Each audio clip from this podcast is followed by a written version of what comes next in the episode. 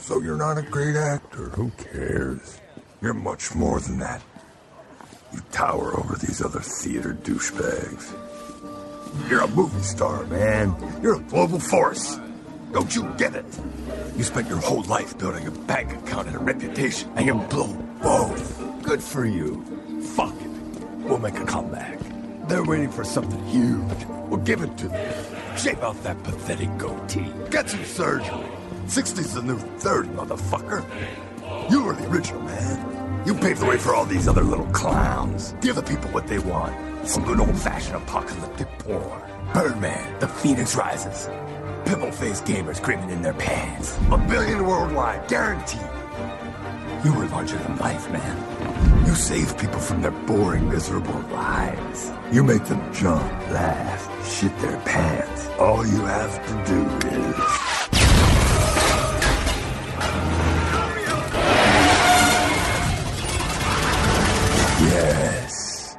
And the next time you screech, it'll explode into millions of eardrums. You are a god.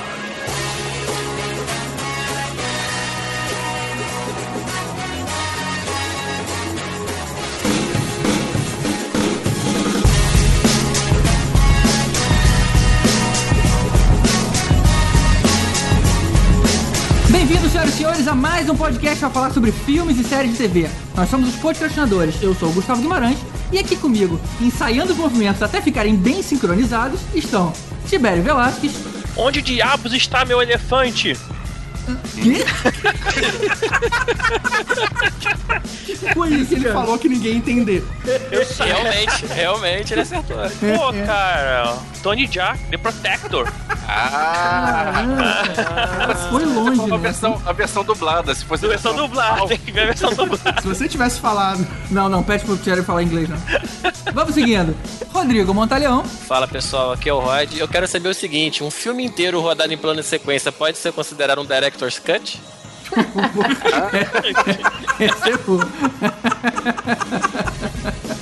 Eu Vécio Parente. Hoje é um podcast feliz, porque nós temos dois filmes para falar do Nicolas Cage, nosso ator favorito. Caramba, o cara vai aparecer duas vezes hoje, cara. Ah. E aqui de novo com a gente, Carlos Voltor. Não sei o que falar. Tô sem sequência. É tudo no improviso, cara. E aqui pela primeira vez com a gente, Luli do canal Luli de Verdade. Oi, eu sou a Luli e vou contar um segredo pra vocês. Não existe um filme 100% plano sequência. Pronto, falei. Até porque tem limite, né, do que se consegue gravar. Segredos da, da cinematografia. Então é isso, hoje a gente vai falar de uma das técnicas do cinema mais difíceis de se fazer bem feito, o plano sequência. Saiba o que, que é, como é feito, quem acertou e quem errou, logo depois dos e-mails.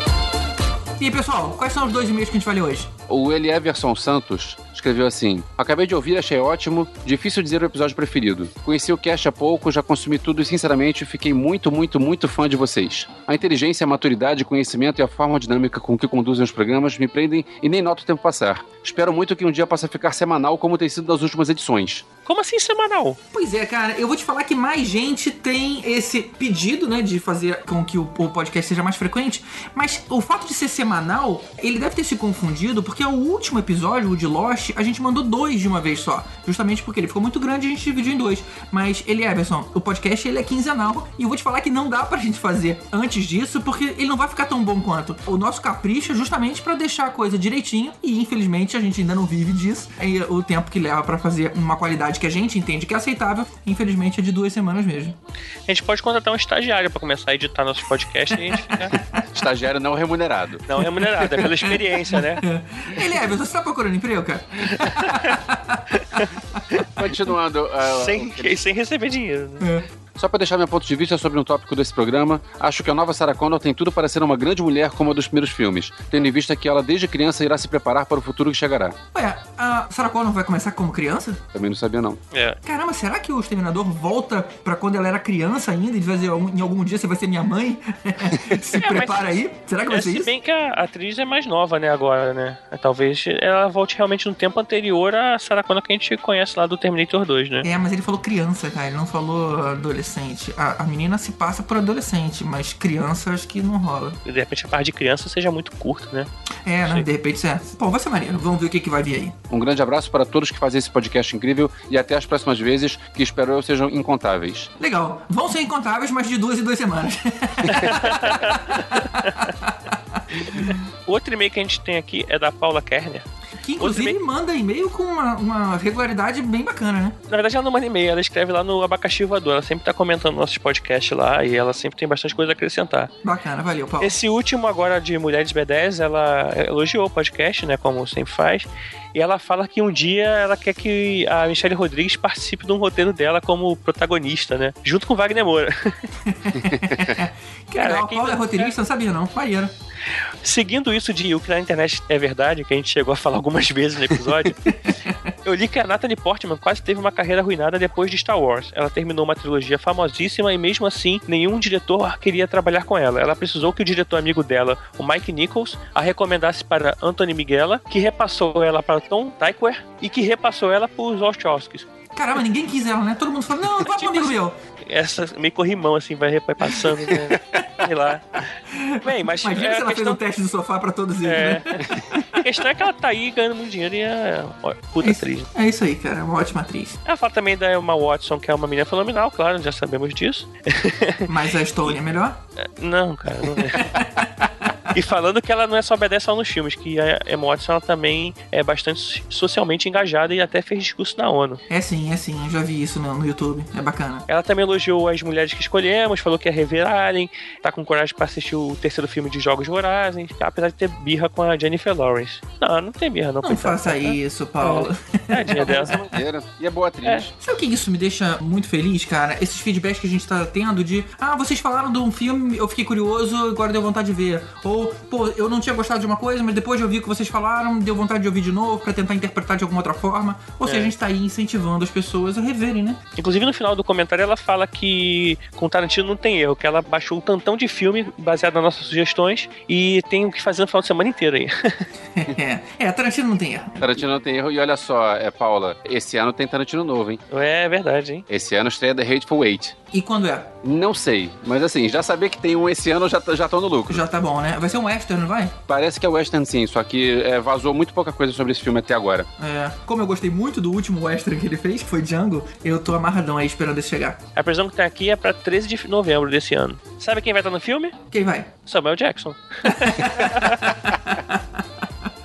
Então é isso, pessoal. Manda e-mail pra gente no podcastinadores.gmail.com, dá um like lá no facebook.com.br podcastinadores ou um comentário aqui no abacaxivador.com.br. Ué, e a promoção? Então, o pessoal que tá ouvindo nosso episódio aí vai reparar que essa semana vai ter um agradecimento nosso aos nossos 10 mil likes no Facebook. É, a ideia é agradecer a audiência de quem nos ouve e oferecer dois Blu-rays pra uma das pessoas que compartilhar o post. É, a gente resolveu escolher dois filmes que a gente fala muito, dois filmes que a gente gosta muito e que não são muito conhecidos por aqui, que são os dois filmes The Raid, que é o filme indonésio que a gente de vez em quando fala por aqui.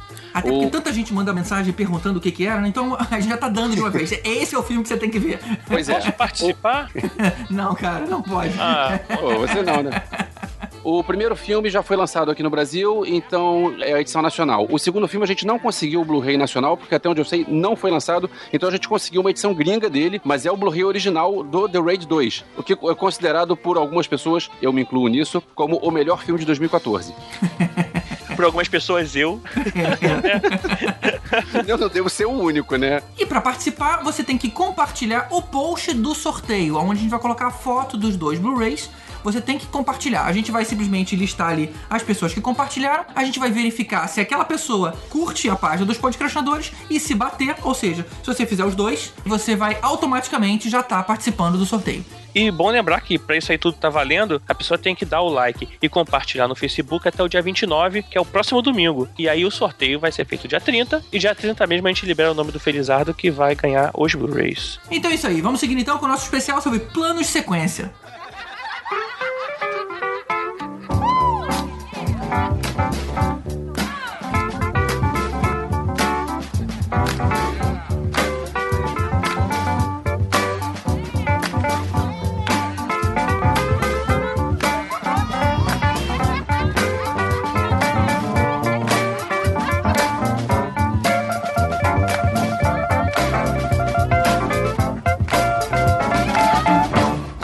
Filmar uma cena sem corte, a tensão no set é enorme. Primeiro porque a cena ela fica muito mais dramática, as pessoas meio que se sentem ali fazendo parte do filme, se acompanha junto com o protagonista, mas a equipe de filmagem também precisa seguir um, um rigoroso sincronismo de movimento. Ou seja, o menor passo errado de um figurante que seja pode estragar toda a sequência. Não só o figurante, como qualquer técnico, né? Qualquer pessoa de trás das câmeras que faz um movimento errado pode atrapalhar tudo. E se o plano é longo, imagina só, você tá num troço que dura 3, 4 minutos, aí quando faltam poucos segundos para acabar, alguém erra, alguém tropeça, alguém esbarra, e aí tem que voltar tudo do zero. E pensa na dificuldade de fazer um negócio desse. Imagina que você tem erros nos filmes normais, em cenas que vocês são feitas cortadas, picotadas. Você tem erro de continuidade, você tem erro de movimentação, você tem erro de fala. Agora imagina você fazer uma cena longa dessa que possa, pode durar de 4 a 11 minutos às vezes. E isso sem erros numa cena normal, você coloca os atores pra. Olha, você vem pra cá e você vem pra lá. Quando você tá no plano sequência, todo mundo do set tem que estar posicionado. Então o cara do cabo tem que estar junto do cara da luz. Porque ele tem que levar energia elétrica pra luz poder funcionar. E o cabo não pode ficar na frente para ninguém tropeçar. A, a, logística é muito mais complicada. Gente, eu não sei do que vocês estão falando. O plano sequência nada mais é do que um balé. É. um balé com fios, né? É um balé com muito equipamento. É um balé que junta a galera da frente das câmeras e de trás das câmeras também. Aí é que tá. Exatamente. É, mas a gente tá falando de plano sequência o tempo todo. É, só pra gente situar, vamos explicar o que, que é um plano sequência. Bom, acho que antes de a gente explicar o que, que é um plano sequência, a gente tem que explicar o que é um plano. Recentemente eu fiz um vídeo lá no meu canal que é sobre essas unidades do cinema. Então, o que, é um frame, o que, é um take, o que, é um plano e o que, é uma sequência uma cena. Então, o take, ele seria entre ligar e desligar a câmera. Tudo que está compreendido entre isso. E o plano seria entre um corte e outro do filme já finalizado. E o plano sequência, ele não, não é um plano sequência só porque ele é um plano longo. Mas o plano sequência é chamado assim quando é um plano comprido que engloba vários momentos narrativos e que ele simula uma, uma sequência mesmo, onde várias coisas acontecem em vários locais, às vezes os atores mudam e tal. Pode até haver mudança de figurino, dependendo de como é encenado. Então isso que caracteriza um plano sequência. É, até tem uma coisa, o plano longo, que é aquela coisa, você ligar a câmera e ação acontecer na frente dela ininterrupta, aquilo ali geralmente não é, não é considerado um plano sequência, é um plano longo, que não é mais utilizado hoje no cinema. É raro isso acontecer, alguém usar isso. É mais quando você vai filmar teatro. É, é porque é muito maçante, né? A câmera fica ligada lá, ó, faz aí, atua. Isso é muito chato. A última vez que eu lembro que alguém fez isso foi, tipo, Andy Warhol. Eu acho que não fazem mais isso também porque o cinema evoluiu de um jeito que a gente tem é, maquinário para sair do lugar. Então você Sim. não precisa só ficar num tripé. Você pode usar uma grua, você pode usar um stead, você pode botar a câmera na mão, você pode botar a câmera até no corpo do ator. Isso tudo funciona. Exato. Uma dúvida: aquele filme uh, Antes da Meia-Noite, o terceiro filme do Richard Linklater com o Ethan Hawke e a Julie Delpy, é, no início do filme tem um, uma cena bastante longa de um diálogo dos dois no carro. É, isso é um plano sequência, porque na verdade a câmera não tá parada. Era no a câmera carro tá lá. No, nesse terceiro filme é num carro. Ah, é, no terceiro, uma, filme, terceiro filme. É no terceiro filme. Eles estão viajando de carro e estão conversando e assim, tá lá rolando aquela câmera sem corte durante um tempão. Só que não, não tem uma dificuldade técnica de fazer isso. A dificuldade, na verdade, seria dos atores com o diálogo todo, mas não tem uma dificuldade técnica disso, mas e também não é câmera parada. Isso aí seria um plano sequência? Eu entendo que sim, porque há um movimento, não é simplesmente uma câmera num tripé, o cenário acontecendo como se eu estivesse sentado. Existe um movimento do carro, existe ali, sei lá, uma dança de palavras ali entre os dois atores. Eu encararia como sim. O que, que vocês acham? Eu acho que também é um plano de sequência.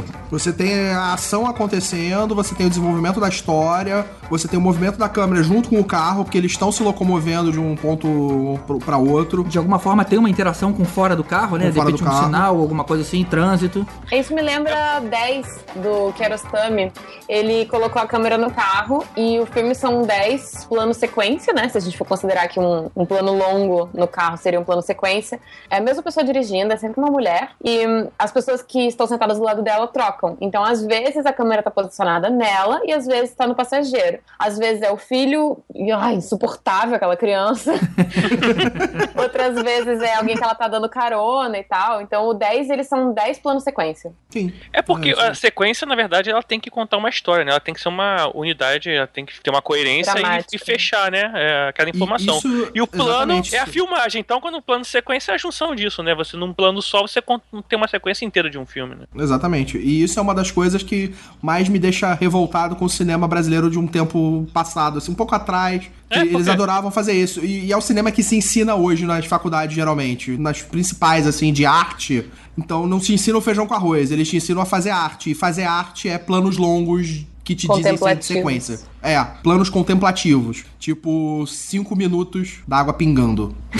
Isso segue muito a escola europeia mesmo de fazer cinema. Os franceses adoram ser conte- contemplativos, sabe? Os professores de universidades de cinema no Brasil, eles admiram muito mais a escola europeia do que a americana. E eu vejo isso, tipo, eu gostava muito de blockbuster na minha faculdade. Eu gostava de cinema de arte também, eu gosto dos dois. Mas eu era fascinada por filmes da Disney, blockbuster mesmo. E a galera me zoava, porque eu era totalmente diferente do que os meus colegas esperavam, os meus professores esperavam.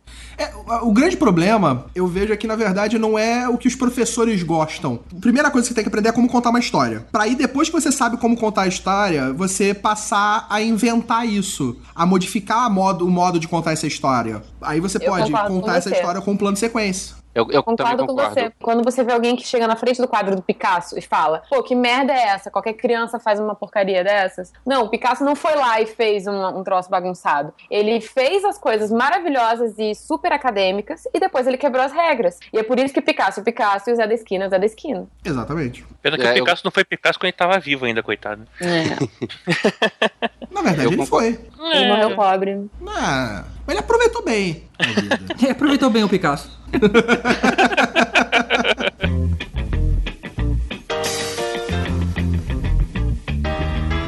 É uma dúvida pra vocês que fizeram a escola de cinema, porque assim, o que a gente faz é tudo na cara de pau e aprendendo fazendo. É, como funciona o foco num plano sequência? Olha, ótima pergunta. É, depende do equipamento que você vai usar, né? Ah. Tem algumas câmeras que tem foco automático e daí você vai na raça. Mas normalmente eles colocam tipo um. É um, Um anelzinho. focus, é um dispositivo. É, na verdade, você pode fa- fazer aquele anelzinho que fica com vários pontos de foco marcados e você coloca mais ou menos onde você sabe que tá, entendeu? É, e e- como você faz vários ensaios, você vai marcar esse tipo de coisa, né? Essas É, e no marcações... cinema, normalmente você tem um foquista. O Sim, cara o pra operar o foco. disso. Independente É. de ser plano sequência ou não. Exatamente. É, o problema do, do- daquelas marcaçõezinhas de foco é que elas funcionam muito bem pra câmera parada. Ah, eu tenho essa marcação que eu vou pegar nesse primeiro plano, agora no último plano, que, eu, eu- que vai, sei lá, de repente se referir a algo que os protagonistas estão falando, aí eu, eu vou no segunda marcação. Focou diretamente lá onde eu queria. O problema é quando você tá andando, essas marcações são subjetivas, porque eu não sei se, se está todo mundo andando ah, exatamente no mesmo passo. Então, ou seja, é um pouco mais difícil, é mais artístico, digamos assim, esse trabalho. Existe uma câmera que, cara, eu vou te falar que é o meu sonho de consumo, que custa sei lá quantos mil dólares, que é a, a Move M10 Free Fly. Ela simplesmente é um equipamento onde você divide o movimento da câmera da pessoa que foca e escolhe pro lado que tá funcionando. Então, na Ah, verdade, uma coisa digital, assim. isso, né? ela, ela é uma, um grande Steadicam, extremamente sensível, e você tem uma pessoa pra operar. É uma caixa, É um uma quadrado caixa. que é. Exato. Ah, esse é 15 mil. Eu sei 15 qual é. mil dólares? 15 mil dólares. Pois Tenho é. duas.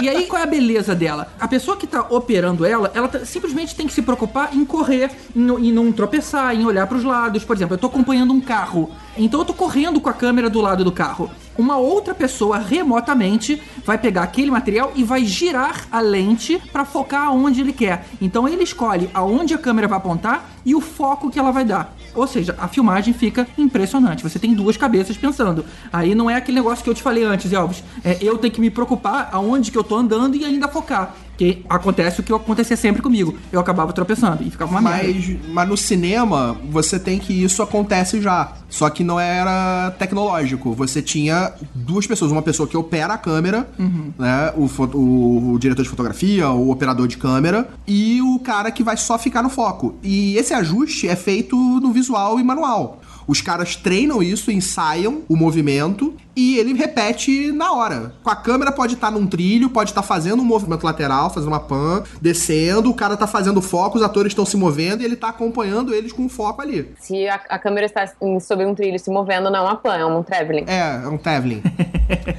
Mas ele pode estar fazendo um traveling e uma pan também. Olha só, eu queria falar um negócio sobre essa câmera. Manda. Porque não sei quem foi que falou, ah, essa câmera é meu sonho de consumo. Ela não tem pra alugar nas, nos equipamentos aqui no Brasil? É porque não é uma, na verdade não é a câmera, é o rig, né? O equipamento onde você monta a câmera. Porque é uma coisa que eu acho que quem é fã de cinema não percebe, ou sei lá, não tá acostumado, porque normalmente as produções não compram as câmeras, elas alugam. Então, se você tem uma locadora de equipamento no Brasil que aluga essa câmera, provavelmente as outras vão começar a ter também, como foi o caso da Red, que chegou primeiro numa produtora, numa locadora e depois foi para as outras. E você tem acesso a essa câmera, você não precisa pagar o preço integral dela, sabe? Então, esse É. tipo de coisa é importante ressaltar pra quem não Cara, faz mas você cinema. Fica aí a dica de negócio, quem quiser comprar e alugar. Eu acho que hoje esse tipo de coisa ainda não se disseminou. Você nem alugar uma câmera pro GG pra correr atrás de um carro, né, cara? Então, um seguro bem alto. É.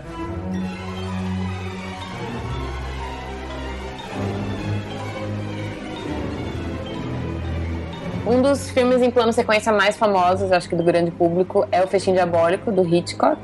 Inclusive foi por causa dele que eu falei que não existe filme 100% em plano sequência, porque o filme, na verdade, é uma adaptação de uma peça que existiu e acontece em tempo real durante duas horas. A peça era assim e o filme é assim. Então o Hitchcock quis fazer um filme sem cortes, só que existe a impossibilidade técnica, porque os rolos vão até mil pés, que dá 11 minutos de filme. Então a cada 11 minutos ele tinha que mascarar um corte. Exatamente. Lembrando que esse filme é de 1948 e ele simulava em tempo real, inclusive fazendo uma um anoitecer na, na, na janela. E era muito legal. Ou seja, a gente estava vendo um filme, uma história que se passava de 5 às 7 da noite. E eu acho que é um filme que ele é antigo, mas ele parece muito novo. Tipo, ele é super dinâmico. Uma das coisas legais desse filme, que é exatamente essa coisa do plano sequência, que você tinha essa grande possibilidade na época, que rolo de filme, o máximo era de 11 minutos. Então você não tinha como gravar mais de 11 minutos. Hoje em dia, quem tem um pouco dessa limitação, quem usa aquelas DSLRs, câmeras fotográficas profissionais que filmam também. Isso. Agora já tem câmeras dessas que gravam constante, sem parar. Mas até pouco tempo atrás, elas tinham essa mesma limitação. Elas gravavam, faziam um filme só de até 11 a 12 minutos e paravam de gravar. Então, mas não é tipo, por coisa da limitação da memória, é limitação da própria câmera porque ela esquenta. É, sim, é da- era, era da câmera, só que hoje em dia já não tem mais. E convenhamos, seria muito inseguro você manter uma, um arquivo inteiro é, sem fechar ele, digamos assim. Imagina se, dá um, se de repente corrompe, você perde, sei lá, meia hora de gravação. Então, o que acontece com a GoPro é isso: você pode filmar ininterruptamente, mas ela vai fazer mini clipes de 15 minutos. Ah, tem essa limitação de 15? Olha só, não sabia. Maneiro, É. bacana. A 5D Mark II, que no caso é a que eu tenho, ela também tem esse limite. Mas eu não sei se é porque esquenta ou se é a A capacidade dela de 5D escrever. é porque esquenta. O cartão de memória que você coloca, ele também tem uma capacidade ali de, do quanto ele consegue escrever de informação. Sim. Então, eu Sim. sempre achei que fosse uma combinação das duas coisas. A Mark III já grava sem parar.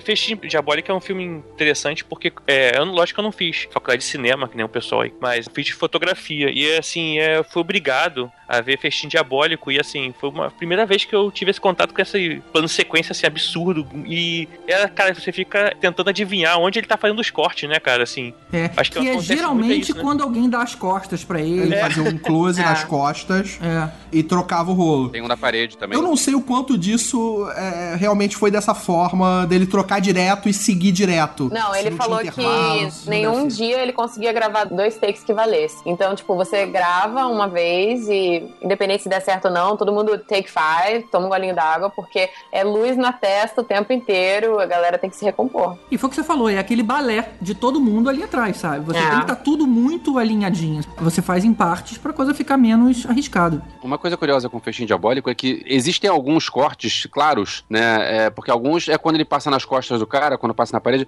Agora tem alguns que são claros, porque é quando muda, é, que seria o negócio de mudar o equipamento. E assim, o filme flui tão fácil que até esses que são claros são difíceis de você prestar atenção. Porque o filme tá fluindo como se fosse uma coisa só. É, Não é à toa que era o Hitchcock, né? O continuista deve ter um trabalho do cão, né, maluco? Assim, tipo assim, ô maluco, você, você não tava com esse relógio aí ontem. Não, na realidade, o continuista num plano sequência tem menos trabalho ainda, porque ele só tem que combinar com todo mundo o que, que tá acontecendo, porque não tem continuidade entre planos, tá entendendo? É. Não tem um corte. Vai ser tudo gravado em sequência. É, então você prepara o ator do mesmo jeito e e continua. Se ele tirou o relógio durante a cena, ele tirou o relógio durante a cena, não vai ter erro de continuidade. Não, mas se ele parou pra beber uma água, esqueceu e tirou o relógio. E aí na hora Não, que voltou. Ah, mas aí é tranquilo. É muito você mais perceber essas feio, coisas né, você tá gravando direto. Quando você faz um filme normal, sem ser plano sequência, com cortes o tempo inteiro, você não vai gravar aquele filme de forma cronológica. É. Linear, né? Você vai gravar, tipo, às vezes você gravou a cena final do filme, foi a primeira coisa que você gravou.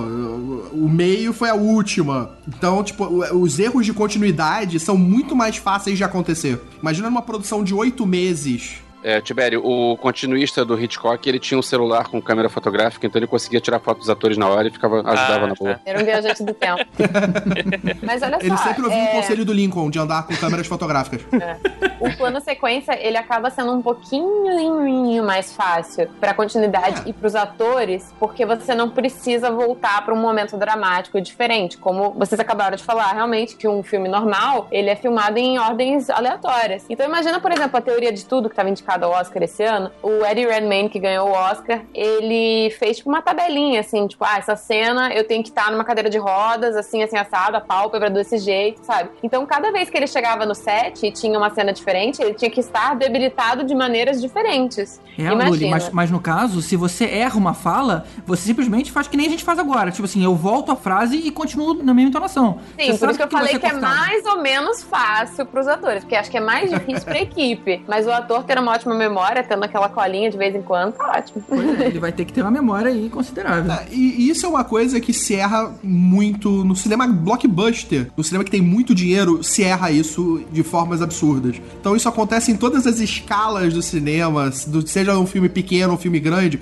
você acaba incorrendo em erros de continuidade. É difícil Eu acho que também, ter. assim, é, como você falou, se esqueceu o diálogo, se o, o ator não tiver tanto em evidência, não tiver aparecendo, o plano segue e depois faz a DR, sabe? Não precisa parar só porque respirou errado.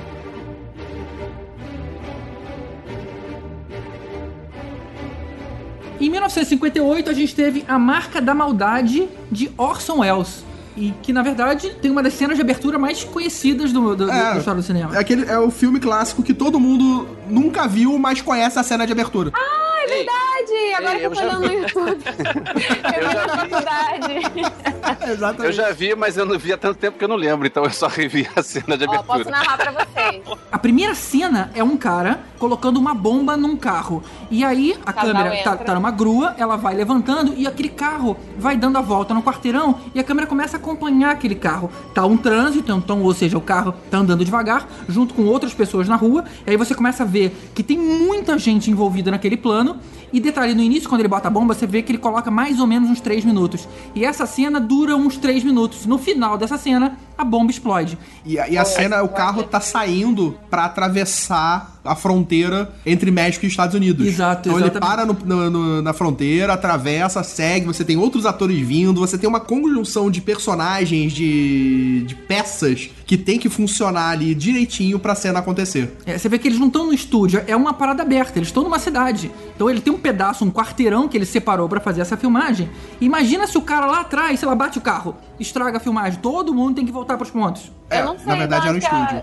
É, é estúdio isso. É, é um estúdio. Cara, e pior. Bom, que tudo bem, mas é um estúdio, então é, um estúdio aberto, é um estúdio É, não, aberto. sim, né, é um estúdio aberto. Eles devem ter separado um É. pedaço enorme pra poder fazer isso, porque a gente tinha um. Já foi no Projac? É, é isso que eu ia falar. Cara, Boa, boa comparação. Nova York inteira dentro de um estúdio. Então, Exatamente. tipo, não existe isso. Boa, boa, boa. Antigamente eles faziam coisas megalomaníacas. Hoje em dia eles usam muito CGI. Essa abertura tá no YouTube. A gente vai colocar o link aqui no post, essa cena inicial pra vocês darem uma olhada. Mas você não pensou no pior. Imagina se tá um trânsito do caramba, o carro não consegue chegar a tempo, a bomba explode antes. Acabar a cena toda. Ser uma droga filmar tudo de novo. Pô, arranjar ator de novo, né? É, ter que contratar Essa é um novo aquela cena que- ator. A explosão acontece quando estão se beijando, não é isso? Aí tem aquela explosão no é isso fundo. mesmo. assim, Ela é. acontece fora de cena. É a hora do corte. A explosão já é o corte. Orson Welles já tinha. Ele gosta de cenas plano de sequência. Ele usa alguns planos de sequências no próprio Cidadão Kane. É, dizem que o Cidadão Kane foi um divisor de águas pro plano sequência, especialmente devido aos textos do André Bazin, é, do Caí do Cinema, porque já era usado antes, mas, tipo, o Cidadão Kane fez a cabeça das pessoas explodirem. E, tipo, uma cena bem simples que quem não tiver saco de assistir o filme inteiro pode assistir, que é quando os pais assinam os papéis para que o filho vá por propriedade do banco. Tipo, a cena entra e sai da casa várias vezes. É uma casa enorme, que tem, tipo, uns três ambientes. Então, a cena começa do lado de fora, o menino tá brincando na neve. Você quer brincar na neve? Olha, eu achei que isso fosse recente. É, viu? Aí tem aquele número musical, entendeu? Ele constrói um, monstro gigante. Enfim. Aí ele entra na casa e daí vai acompanhando os três adultos que vão lá pro fundo, pegam um café volta, senta, assina os documentos, não sei o que e tal. E daí a cena de novo volta e sai pela janela. Tipo, é uma parada absurda. Ele quebra o eixo, porque ele mostra exatamente de onde ele veio. E tudo focado, tudo lindo, maravilhoso, perfeito. Sabe o que, que isso me lembrou? Você lembra um filme do Jerry Lewis que mostrava uma casa onde não tinha parede? A gente via num plano mais afastado todos os cômodos de uma vez só. Ah, Aí- que ele morava com várias mulheres. Várias mulheres, exatamente. Que Todo ele mundo era dava em tipo cima dele. o faz tudo da casa. É, exatamente, tipo mordominho. Cinderfella. Cara, mas eu já não lembro, cara. Sei que era, era muito engraçado esse filme. E você mostrava isso também. A gente viu o que tava acontecendo. A câmera ia descendo numa grua, passava de um ambiente pro outro ambiente. Era maneiro. Sabe o que é mais complicado nesse plano? É, eu não- acho que nem é o foco, mas é a luminosidade. Porque ele sai de uma externa com neve, que é a parada tipo, mais branca do mundo, É. e entra numa casa iluminada, assim, tipo, não era lampião, mas eram umas paradas meio. né, Não era Mais muito. sombrio. É, era uma família Kane. pobre, Mas né? não- Cidadão Kane explodiu cabeças e a marca da maldade explodiu o carro. Sabe quem explodiu a cabeça também? O Kingsman. Isso, cara, essa cena é muito boa.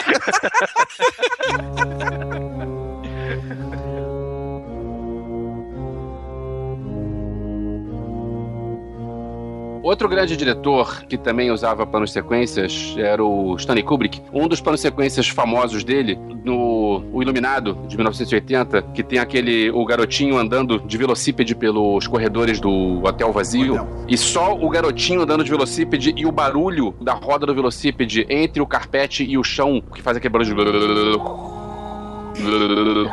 Cara, só aquilo já dá medo. Aquela cena é legal pra caramba e é coisa simples. É um garotinho andando de velocípede pelo corredor. Nada demais. Muito Ah, mas legal. você não sabe o que ele vai encontrar, né? Pode ser tipo um Doom que a qualquer momento sai uma porra bizarra. Doom. Ou duas garotinhas gêmeas de vestido, por exemplo. Pois é. Eu tenho mais medo das duas garotinhas gêmeas do que se parecesse um demônio. Eu sou daquele do tipo do Mini- Men in Black, a garotinha com os livros de física e os Ah, monstros sim. brincando. Eu tenho mais medo da garotinha. Mas eu vou te falar uma coisa, tudo bem, esse filme é realmente. é, essa cena foi muito impactante, mas ela não tá no mesmo nível das outras, porque ela é muito mais curta. Do mesmo, sim. do mesmo jeito que vocês falaram, ah, é só um velocípede. Representativamente, ela é marcante pro filme, mas ela ali, tipo assim, alguém ficou filmando o moleque no velocípede. E deve ter durado o quê? Uns 50 segundos essa cena, não sei. É um minuto e pouquinho. É, ah, enquanto as outras são muito maiores, muito mais complexas. É um filme porreta, mas essa cena aí, eu diria que não, não é o melhor do filme. Cara, mas eu, eu curto essas planos sequências que a gente tá falando. Eu sempre gosto mais daqueles que a gente tá perseguindo uma pessoa, né? Eu sempre fico na expectativa do que vai acontecer. Por que, que a câmera tá atrás desse cara, né? Ah, sim, isso é o Não grande tá- truque do cinema. Não é à toa que ela tá ali, cara. É, É, tipo. realmente não é à toa, porque se fosse à toa, o filme seria uma merda.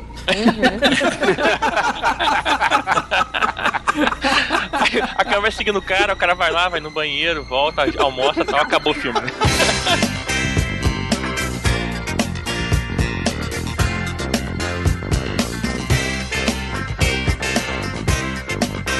Aproveitando que o Tibério tocou no assunto, vamos falar do filme do Paul Thomas Anderson, que foi o Bug Night. Um filme incrível, na verdade já era uma temática complicada porque falava de filme pornô, e isso é falado de uma maneira extremamente de bom gosto, ou seja, a história do filme já é incrível, e ele usou planos sequências muito interessantes, principalmente na hora que mostrava muita gente. Então, por exemplo, na hora que mostra a festa onde o protagonista é apresentado para outras pessoas do mercado de filmes adultos, isso tudo é numa única sequência. Então ele vai lá, fala com uma pessoa, a câmera mostra o que está acontecendo em outro lugar, depois reencontra ele, a ação sai deles, passa por uma terceira pessoa, reencontra os caras de novo. Ou seja, esses planos longos foram muito bem explorados no filme. Isso só me lembra uma das cenas. Você falando da cena da festa, me lembrei da cena do que o William H. Macy, que ele é casado com uma. Com a mulher que dá pra todo que mundo. dá pra todo mundo. Aí na cena da, da festa da piscina, ela tá na- do lado de fora da festa, dando pra uns 6, 7 caras, e ele lá parado. Porra, querido, assim, aqui, assim, pô, você tá que ia parar com isso? E, e ela ainda fala assim: Fulano, você tá, você tá me envergonhando. A, a mulher dele, quem faz é a Nina Hartley, né? Nina É, Hartley. Que é uma atriz Nina pornô Hartley, também, é uma é atriz pornô. Não que eu saiba.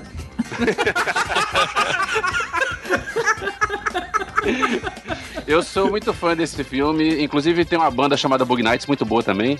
É o momento jabá. Ah, que fazer jabá. É, pois é. Achei que ele ia falar que ele era muito fã Aliás, uma curiosidade sobre uh, o, o filme Bug Nights e a música Bug Nights. É, existe uma música chamada Bug Nights e a banda original não deixou usar a música no filme porque soube que o filme falava de drogas, de pornografia, de coisa assim. Então eles pensaram, a gente não quer ter a música, a nossa música ligada a esse tema, mas acabou que assim, é a mesma música, o mesmo nome da, né, da música e do filme. Então, Eles certamente se arrependeram quando viram o resultado, cara. eu também acho que se arrependeram porque o filme é muito bom. Foi o que o Michael McDowell pensou depois de Calígula.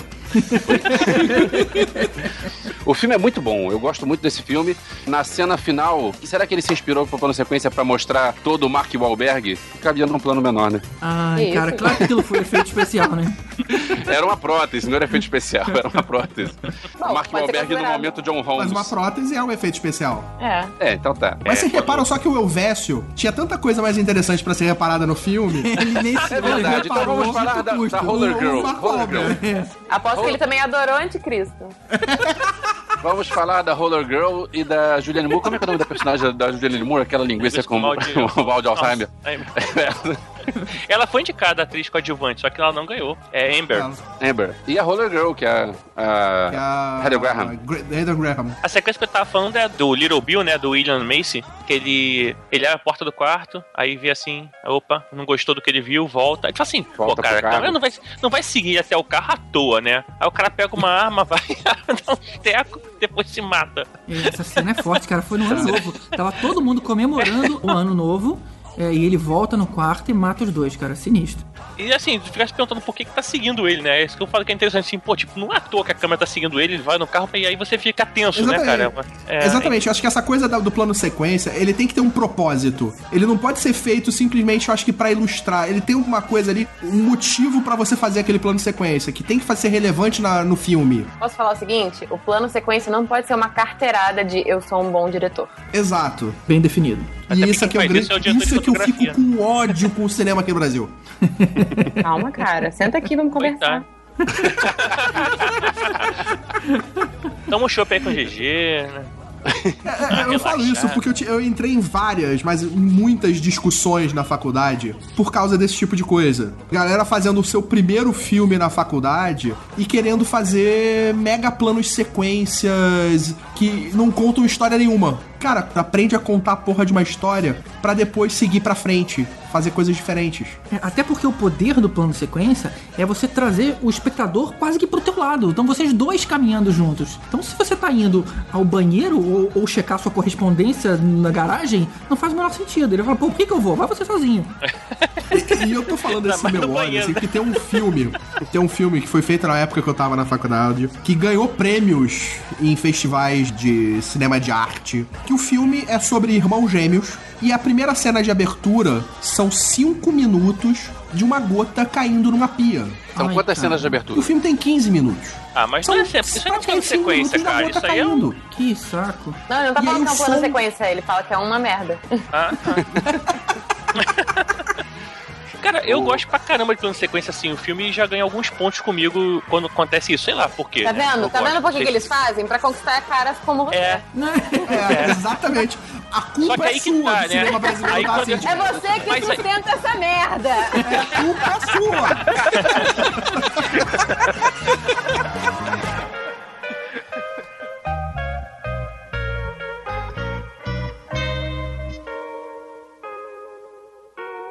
Aproveitando o Paul Thomas Anderson, é, nesse filme, no Bug Nights, que é um filme muito bom, ele fez alguns planos sequências muito legais. Dois anos depois, ele fez o Magnolia, onde tem pelo menos um plano sequência legal, que é o- a câmera passeando por um estúdio, ou sei lá, com com os corredores e as pessoas andando. Só que o filme acaba com uma chuva de sapos, então o filme é uma porcaria, então. Então deixa pra lá, vamos, a gente fica né? com Bug Nights em vez de Magnolia. Cara, se acabasse com a chuva de sapo, eu ainda ficava feliz que pelo menos eu só teria perdido duas horas. Mas a chuva de sapo ainda é no meio, ainda tem muito mais coisa pra acontecer depois dessa chuva de sapo que não foi explicada. Então, assim, é, é um exemplo disso que o Voltor tá falando. É um plano sequência. No, no Magnolia, ele usa um plano sequência pra mostrar, olha só, eu sei fazer. No Bug Nights, ele usa planos sequências pra mostrar, olha só, o meu filme é bom. Eu realmente não entendo por que as pessoas gostam tanto de Magnolia. Tipo, it's not that big a deal. É, É, é. não. Não, tudo bem que o, o Tom Cruise tá num personagem muito marcante, é divertido A ver. atuação dele é muito boa. É, inclusive a gente falou bastante sobre isso no, no podcast de Tom Cruise, que foi o, o segundo dessa terceira temporada. Va- É, que por terceiro, acaso no foi o último que eu participei. Que, exatamente, que você participou também.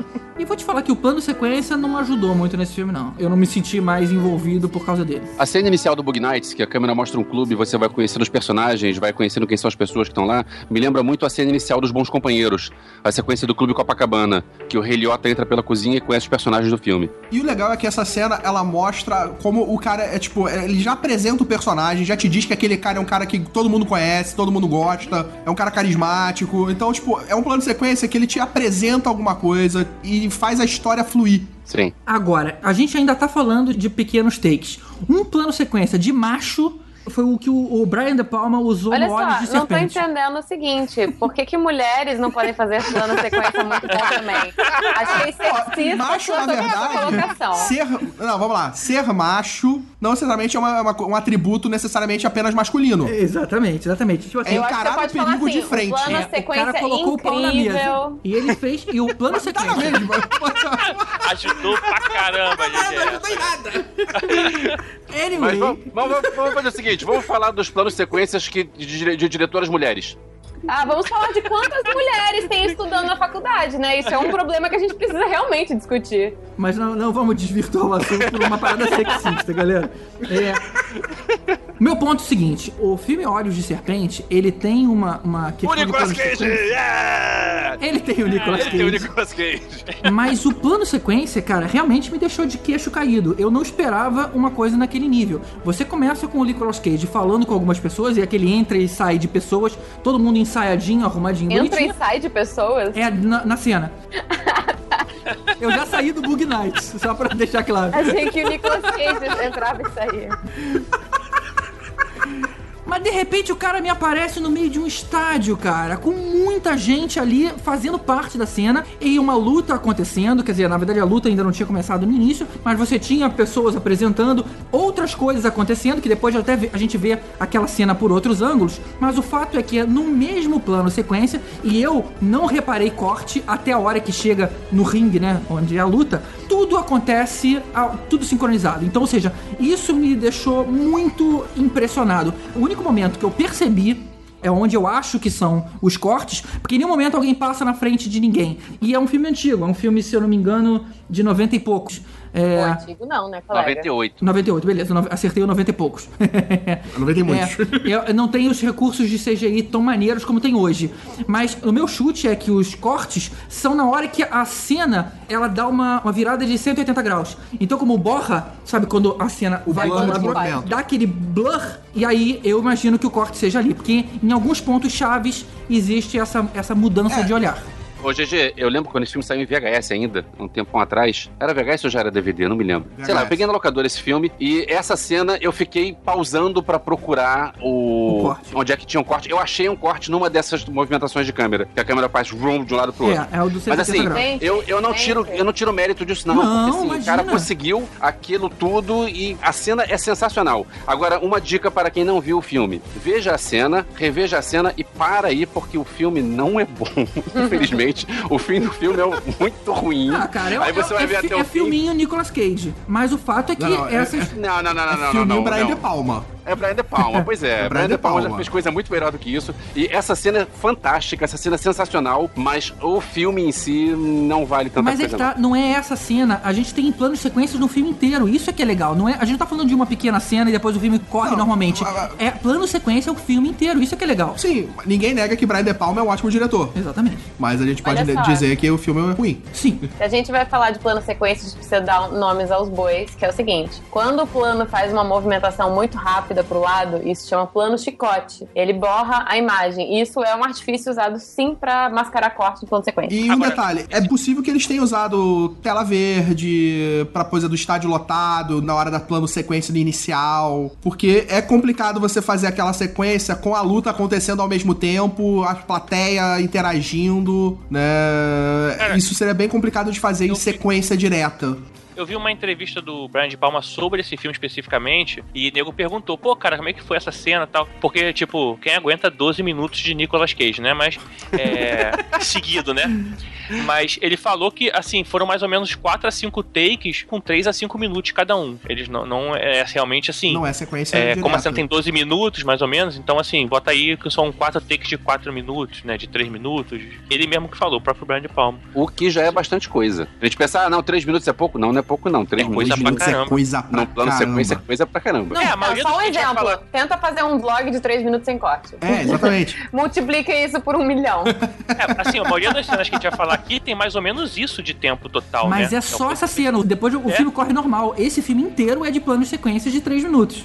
É, é punk. Ainda falando de Nicolas Cage, nosso ator favorito, tem um filme chamado Presságio, que já é na época do CGI, então acredito que esse aí já tenha CGI pra ajudar. É, é. Só que a Sim. cena que ele, ele tá num carro, tipo um engarrafamento, e aí tem um acidente de avião ao lado da estrada. E ele vai andar ao lado do avião, os pedaços do avião no chão, e pegando fogo, e coisa explodindo, e ele ajudando gente que, que tá é, saindo dos destroços do avião. A cena é fantástica. Não sei o que, que é, é, se teve emenda ou não, mas assim, essa cena é muito boa. O que é bem provável ele tenha andado num campo vazio e todo o resto foi inserido digitalmente. É, é verdade. Imagina o Gregório do Vivier de roupa verde, né? Na verdade, o Nicolas Cage nem tava no filme. Inseriram ele digitalmente. O inverso disso é aquele filme Fervura Máxima do John Woo de 92. Não sei se vocês lembram essa cena desse plano sequência. Muito bom, muito bom. E assim, ao contrário, não tem nada de CGI, inclusive não tem corte, não tem pós-produção nessa cena. Tem uma hora que, pra poder fazer um corte de cena, vamos assim dizer, eles entram no elevador e ficam 20 segundos conversando no elevador como se estivesse subindo de andar, mas enquanto isso a equipe técnica tava atrás limpando o cenário, que tudo que aconteceu, tirando as pessoas, nego mudando de roupa pra botar um novo, pra quando eles abrir a porta do elevador estar indo no outro andar, pra Caramba. poder continuar a na verdade cara. era o mesmo andar. E detalhe, que é, Isso, uma cena, é uma cena que são dois caras atirando e matando uma galera. Explodindo as paradas, né, cara? Assim. Não é um negócio simplesinho do cara andando pelo cenário. Não, não, não. É, é nego explodindo, nego. Isso é uma coisa que eu vejo bastante em filmes é, orientais, principalmente de luta. Você tem muito esse tipo de plano sequência em cenas de luta. E que, convenhamos, é muito mais complicado de fazer do que as outras. Porque você tem que ter uma coreografia sinistra entre eles. Essa coisa das cenas de luta, de planos sequências. Teve uma entrevista com o Jack Chan que ele fala exatamente sobre isso. Que os filmes que ele faz em Hong Kong, ele consegue fazer do jeito dele. Então, as cenas de luta geralmente são sempre em takes abertos, trabalha menos o close, pra mostrar melhor a luta, pra mostrar essa interação e trabalhar com a equipe, com os dublês, com os outros caras que lutam junto com ele, pra fazer essa cena ficar mais fluida e bonita. E ele fala que quando ele faz esses filmes lá, ele tem tempo pra fazer isso, porque pra fazer uma cena dessa ficar perfeita, ele faz 25, 30, 40 takes pra mesma cena de luta, pra que ela aconteça. E isso é uma coisa que eu vejo bastante nesses filmes no cinema oriental, asiático, que eles pegam e gostam de fazer isso, de mostrar bem, de mostrar a cena da luta, os detalhes, e eles gastam o tempo nisso.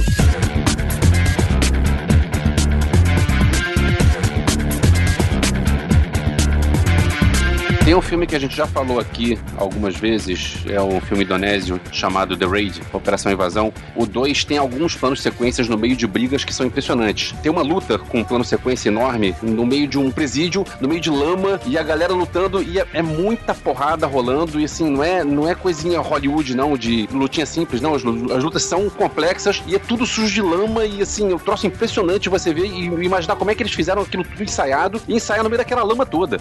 É, o problema de você ensaiar na lama é que você não pode se sujar, né?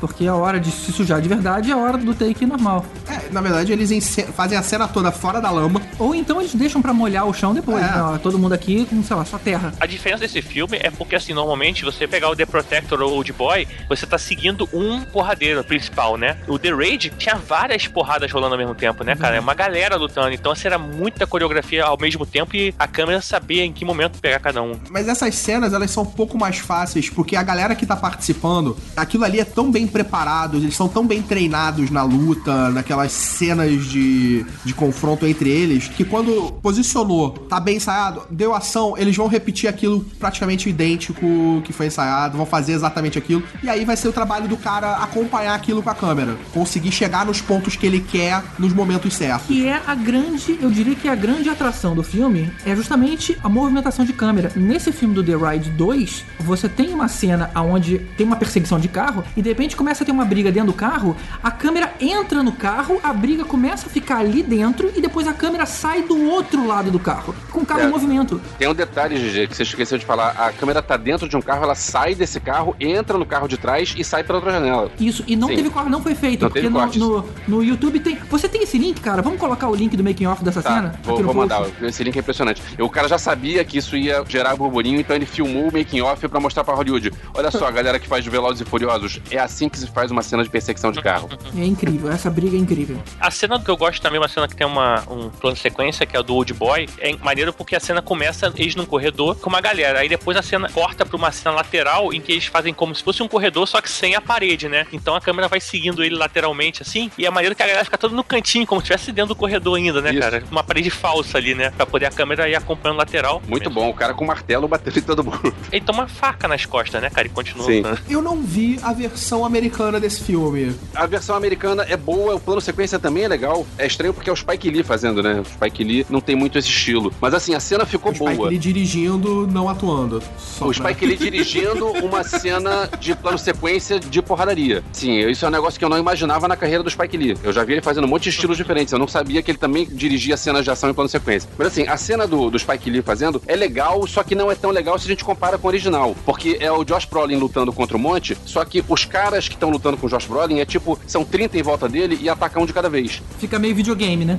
Exatamente. Então, assim, a cena é legal, é bem feita, é bem coreografada, o balé é legal porque muda de um andar pro outro. Ele não tá exatamente num corredor, ele tá num- numa rampa. Então ela muda de um andar pro outro e é legal, é bem feito. Só perde na comparação com o coreano do. Ah, eu nunca sei o nome do cara. Ah, whatever. O ator, o diretor, que Não, o diretor é o Chan-wook Park. Você falou de videogame. Plano sequência você consegue fazer um paralelo com videogames, né? Videogames são basicamente planos sequências de ação, de, de acontecimentos. É, isso é verdade. É bem mais bem verdade. grande, né? Todos são planos de sequência gigantes.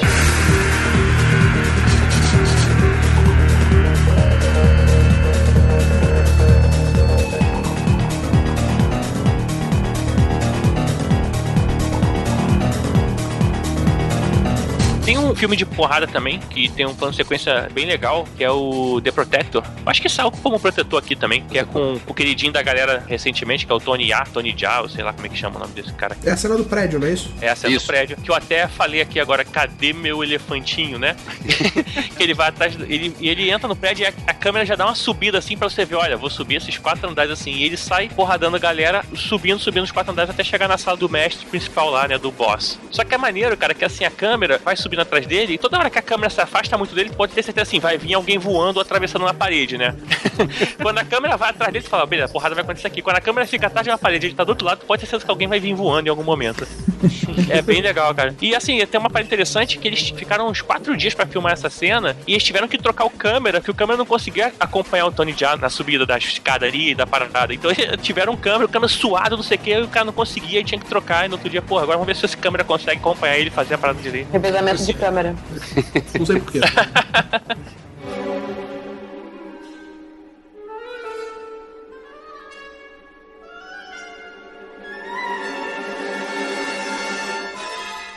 Falando em plano sequência que não é hollywoodiano, tem também a Arca Russa, que é de 2002. E boatos que fui informada que ele foi feito em um take só, mesmo, não é fake. Aí eu fui olhar como é que eles alegam isso, né? Eles dizem que fizeram uma adaptação numa câmera para que ela pudesse filmar sem parar. Então não teria esse problema da câmera aquecer nem do cartão não suportar. Foi filmado com uma Sony HDW F900 e ela não passava filme comprimido para uma fita, ela passava descomprimido ou sem compressão para um HD que poderia aguentar até 100 minutos e o HD era carregado pelo cameraman. Então é, eles fizeram em três tentativas. O primeiro e o segundo não rolou e daí o terceiro, Third Time's a Charm, conseguiram. É, teve algumas coisinhas de diálogo, de pós-produção, tirar o microfone que vazou, essas coisas assim, mas eles alegam que foi um, um inteirão. Só bonito, lembrando que esse valendo. filme tem 90 minutos. Então você tá dizendo que eles fizeram duas vezes de 90 minutos e não funcionou. Não necessariamente chegaram até o final, né? Mas. É, eles devem ter parado antes em algum momento. Que se eles fizeram 90 minutos, eles chegaram no final. Não, mas o cara pode ter olhado e falou, pô, não ficou bom porque apareceu o pé do infeliz. Porra! Não, mas essas coisas eles tiraram digitalmente. É. Pô, mas Eu- eu não vi eles esse. gravaram um filme Eu ainda acho que o câmera desse filme foi o Putin. Esse filme ele também tem quebra de quarta parede, que é um negócio que eu adoro. Então, se você gosta de House of Cards porque acontece isso, tem isso no Arca Russa. É difícil isso ser bom, cara. O House of Cards foi o primeiro filme que eu realmente gostei. Falei, caramba, agora Exceto que não é um filme, né? É, exatamente. É, A Você produção... não, você não gosta de curtir é- na vida doidado? Não, curtir na vida cara. doidado tem isso, Não, pô. não, eu não acho legal você conversar Ah. com, com câmera. Ah, quem convidou esse cara? Como assim você não gosta de quadra daquela? Não, eu gosto do filme, mas eu não, eu não gosto. Parece que meio que. Isso aqui é uma grande teatro, é uma grande besteira. Me tira da história quando você fala Eu com a acho que ele tá achando que forçou a amizade, sabe? Tipo, ah, sou muito legal pra ser amigo de vocês. Por favor, não forcem a amizade. Gigi, você gostava de The Office, cara. Verdade, verdade. verdade, Eu gostava de The Office, agora eu fiquei sem. É, mas o The Office, a, a quarta parede, é, na verdade, e depois eles dão uma desculpa falando que é um seriado que tá sendo gravado, né? Um É. documentário. Na verdade, não, nem depois. Desde o começo eles estão falando isso, que é, aquilo é, é, uma equipe explicação. de Não, filmagem. o negócio é tá assim, série pode, filme não, é isso, né? É, é. A Aparentemente, gente é- é assim Não, é porque na funciona verdade é exatamente isso, faz parte da história. Os caras estão olhando para um protagonista, a câmera é o protagonista. Mas o House of Cards, a maneira como ele olha pra câmera, na verdade ele não olha pra câmera, ele olha pra você. Você é o comparsa do cara. Ele olha na sua alma. É, você é a consciência dele.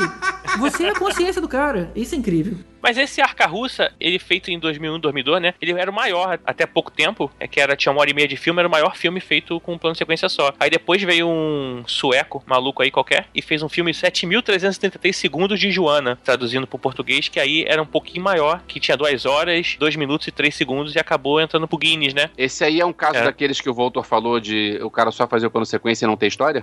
Cara, deve ser 7.373 minutos de Ju- segundos de Joana, cara. Não sei quem é essa Joana, não, mas ela tem que ser interessante pra cacete. É, eu, eu acho que o cara tá, tá mais interessado em quebrar o recorde do que fazer um bom filme. É, pois Não, é. aí depois foi pior. Logo em seguida veio um indiano e fez um thriller chamado Agadan, que tem um pouquinho mais de tempo, 2 horas, 3 minutos e 30 segundos. Ele tem 27 segundos a mais, que é um plano sequência só. E aí passou o recorde do. É o filme inteiro só com os indianos dançando. É, é só sair de lá. Ih, cara, preconceituoso e xenofóbico.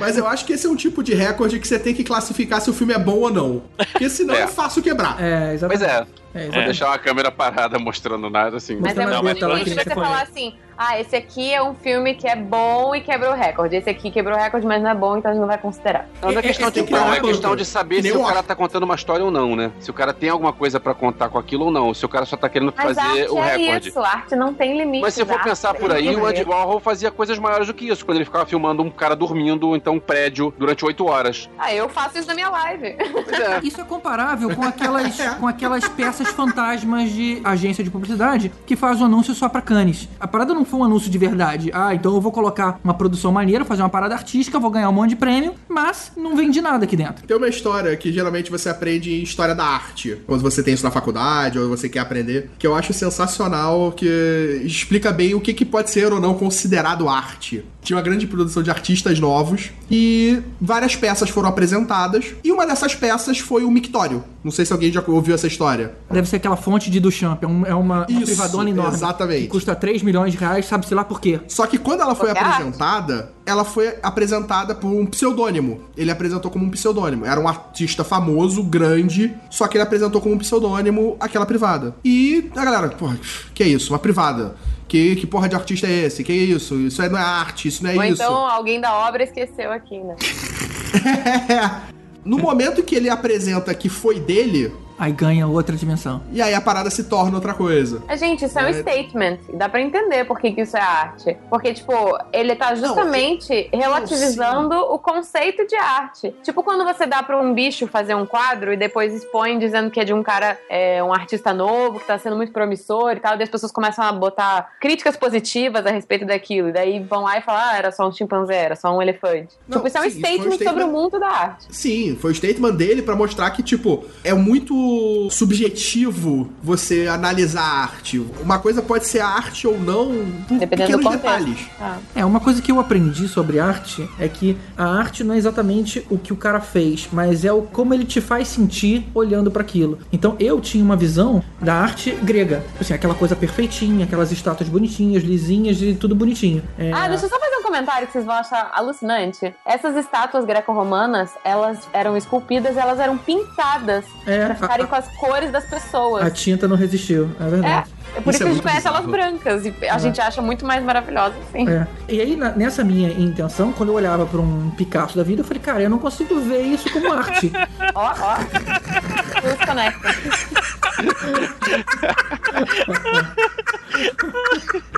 Cara, na hora que eu me ouvi, eu já falei, ver, hum, cara. Você só vê aquela risadinha do Tibério vindo do fundo. na hora que eu me ouvi, eu falei, "Ei, não foi bom. É. desculpa, Achei não aguento. importante achar arte em Picasso.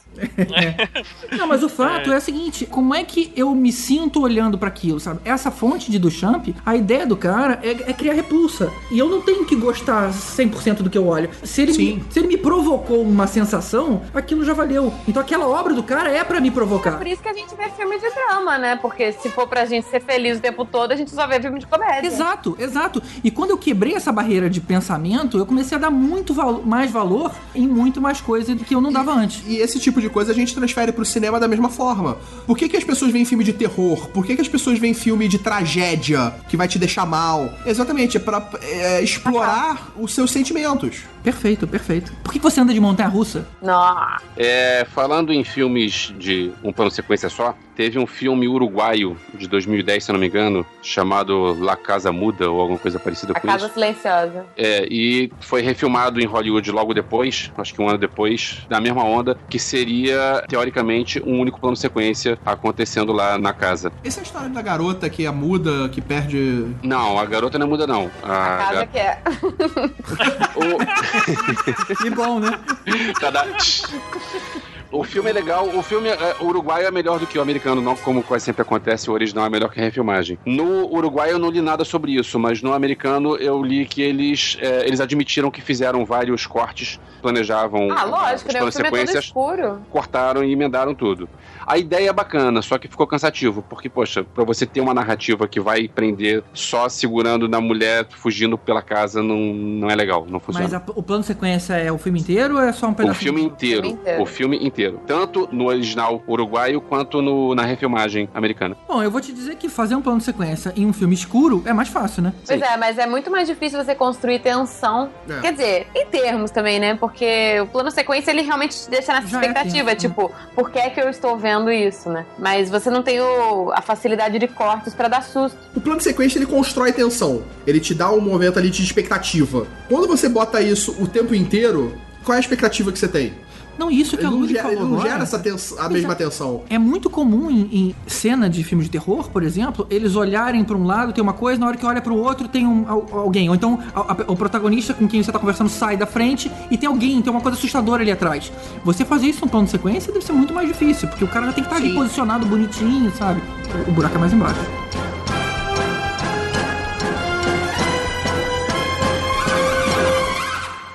Você falou um filme uruguaio, eu lembrei de um filme argentino que é O Segredo Segredo dos Seus Olhos. Magnífico. Tem também um plano sequência bem legal, cara, que Bem é uma legal, cena no estádio de futebol que parece que você tá olhando de um helicóptero, né? E ela vai descendo. Eu não sei como é que eles fizeram aquilo. Aquilo é computação gráfica, cara? É. Ou talvez tenha sido um drone drone e o cara. Não, acho que é muito alto pra ser grua. é Não, mais é- pra ser um drone. Ele é muito e aí alto, o cara fez alto. alguma emenda lá na hora que a câmera entrou, porque a câmera chega na arquibancada e fica lá com o pessoal. Então Cara, Não, não, mas é. na verdade, por exemplo, se você tivesse um helicóptero, você poderia ter o cameraman saindo caindo do helicóptero, o helicóptero vai embora, De, beijo. de paraquedas, assim, se jogando.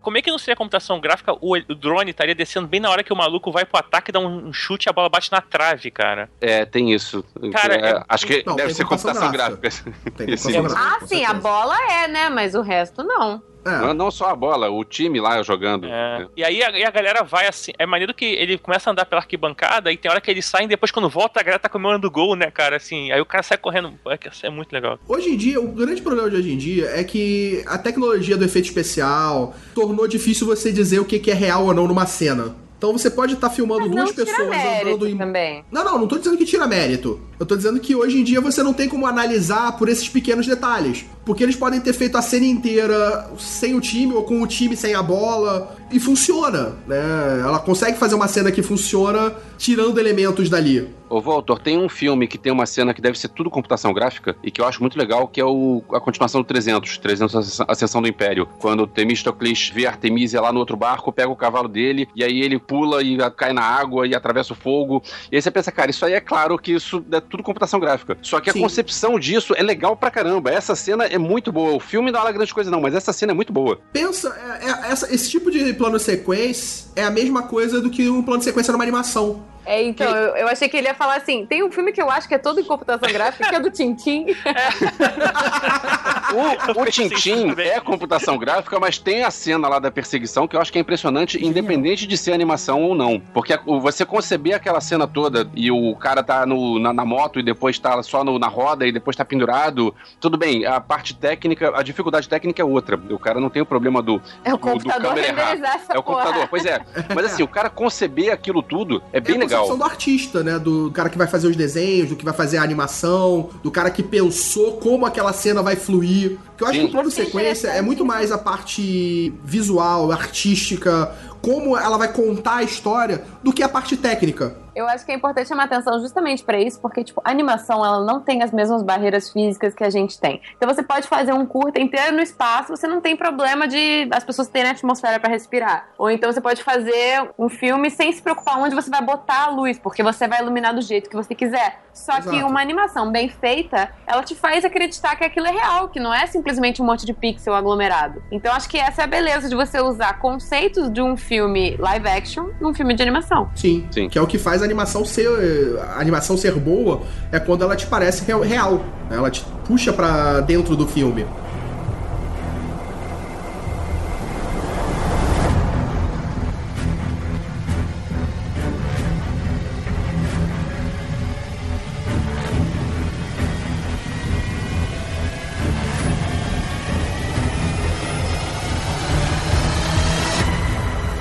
Pegando essa onda de misturar o, a- o ator com a, a computação, tem o Gravidade. Que no Gravidade eu li que os caras, é, eles fizeram toda aquela sequência no espaço, aquilo tudo é, é computação. Só que os atores e a iluminação dos atores, porque você, os caras estão rodando em órbita, então você tem a luz do sol. Então eles colocaram os caras, tipo, numa caixa e é, a caixa rodava conforme a cena rodaria quando tivesse Eu achava que era a luz que rodava. Não, pelo que eu li no, no IMDB, os caras estavam numa caixa e a caixa rodando pra Caraca. iluminar de acordo com o sol que estaria na renderização que ainda nem estava pronta. Caramba. E essa cena, assim, não é não só essa cena, o, o filme inteiro tem planos sequências alucinantes, assim, da câmera rodar e ficar de cabeça pra baixo, porque diferente do- dos outros que a gente via, que tem um chão, lá não tem um chão. Então você consegue ficar de cabeça pra baixo, você consegue dar cambalhota, você consegue... E fora a É. técnica do cara de não deixar a gente muito tonto, porque tem uma hora, a hora que vai mostrando ela girando, girando, girando, de repente a câmera vai pra dentro do capacete, você tem aquele momento de ufa, parou de rodar, agora a câmera não tá mais louca. E aí depois sai de volta do capacete de novo. Essas artimanhas foram muito bacanas. E o Gravidade, eu acho que é legal, eu falei isso. A parte técnica, a parte de você construir tudo isso, é muito foda. Acho que o planejamento pra esse tipo de cena é uma parada que eu acho maneira. Porque você não pode simplesmente decidir, porra, vamos fazer um plano sequência com essa magnitude, vamos produzir isso pra amanhã. É, eu acho que também tem isso da pós-produção, porque o Gravidade não poderia ter sido feito com plano sequência usando apenas conceitos físicos. Ele tem que usar CG. Então você tem que pensar nessas duas coisas, sabe? Eu acho que é mais difícil do que fazer um plano sequência tradicional e mais difícil do que fazer um de animação, porque você mistura os dois. Sim. Exato. E- e, Eu cara, fico imaginando a concepção daquilo, não sei se foi do Quaron, eu não sei se foi lá do cara que ganhou o Oscar de novo agora, mas o cara que conseguiu bolar aquilo tudo é maluco. É um maluco do bem, sabe? É Uma um cara coisa legal. bem triste. Pode Opa. ser que Gravidade tenha sido um plágio. Na verdade, um plágio não, uma, uma apropriação indevida de direitos autorais de um livro de uma autora que vendeu os direitos pra New Line e quando a New Line foi comprada pela Warner, a Warner falou que não precisava honrar o contrato da New Line e não botou o nome dela nos créditos. Ah, que feio. sacanagem. Mas de qualquer Feio. forma, eu nem acho isso muito. Tudo bem que era, era o direito dela. Mas a maneira como ele executou, não, não tava no livro isso. Então, ó, Ah, lógico, lógico. Pois é, isso foi uma bola totalmente inédita dele. Ele pode ter pego uma história que já existe, mas ele deu uma personalidade ali que nunca ela teria pensado nisso no livro. Sim, e quantos uma coisa, filmes de gravi- espaço já foram feitos que não foram Gravidade? Sem dúvida. Não, e gravidade Agora- é exatamente isso. A gravidade, eu acho que a história do filme, eu sinceramente acho fraca. Eu acho ela igual a várias outras. É pra mim o náufrago no espaço. É, eu concordo com o Volta, já falei várias vezes isso aqui, que eu também acho que Gravidade tem uma história fraca. É, mas agora, uma coisa legal, o Elvis estava falando da questão que eles usaram uma caixa e os atores em si, eles filmaram debaixo d'água para simular o efeito de falta de, de gravidade, né? Então, todas as filmagens de Sandra Bullock, praticamente as cenas todas dela foram feitas debaixo d'água para dar aquele efeito, além da câmera toda, mas teve toda essa parte física dela realmente estar embaixo d'água para simular aquele efeito. Mas né? peraí, peraí, como assim? Ela prendia a respiração ou eles apagavam digitalmente Não, o eles apagaram digitalmente. Eles apagaram digitalmente. É, a roupa era uma roupa parecida com a roupa de astronauta que tem a- o próprio tubo de oxigênio. né? É, era legal a época que eles tinham que entrar no avião, subir, depois des- inclinar pra baixo, pra simular Pra simular, né? Eu lembro disso no Apollo É 13. porque a água é uma tecnologia tão nova, né? É, o problema é remover a água do filme é que é a tecnologia nova. Ai, sério. No Apollo 13 eles tiveram que fazer vários voos de simulação de falta de gravidade pra conseguir fazer o filme. O que deve ser uma coisa bastante complexa, porque ele só consegue cair por, sei lá, um minuto, uma coisa assim. E depois. É. É, não sei. Era, era alguns Era segundos, pouco tempo. não lembro quanto, não, mas eram alguns segundos. É. E aí era metade do tempo do cara filmando em gravidade zero, outra metade da galera pensando onde é que vai se segurar na hora que voltar, porque voltava com duas vezes a gravidade. Então, assim, você vai, você vai parar de Você filmar e uma você porrada. vai cair agora. Então, Imagina a se segura. aderecista morrendo durante esse filme, né? O- essa coisa da história, que eu acho que o filme, ele é muito tecnicamente visual. O visual dele é maravilhoso, os planos dele são muito bem feitos, e isso acho que conquistou todo o público. Que você vê o filme, até a diferença de você ver o filme no IMAX e depois ver em casa, não tem a mesma força o filme. Pois é, mas isso é uma coisa que me incomoda, sabe? Filmes que são feitos apenas pra um formato. Tipo, faz o filme 3D, ele vai ser bacana no cinema. Depois as pessoas em casa não vão ter o. É tipo teatro, sabe? Teatro, quando você filma, ele perde a magia. Exatamente. É, mas nesse caso do Gravidade em particular, eu discordo. Eu revi o filme em casa depois e eu gostei, da mesma forma que eu vi que eu gostei quando eu vi no cinema. Eu, É, eu achei continuo achando o filme bom. perdeu. Toda vez que eu vejo esse filme, eu espero um jacaré aparecer pra atacar ela no final do filme. Na hora que pousa.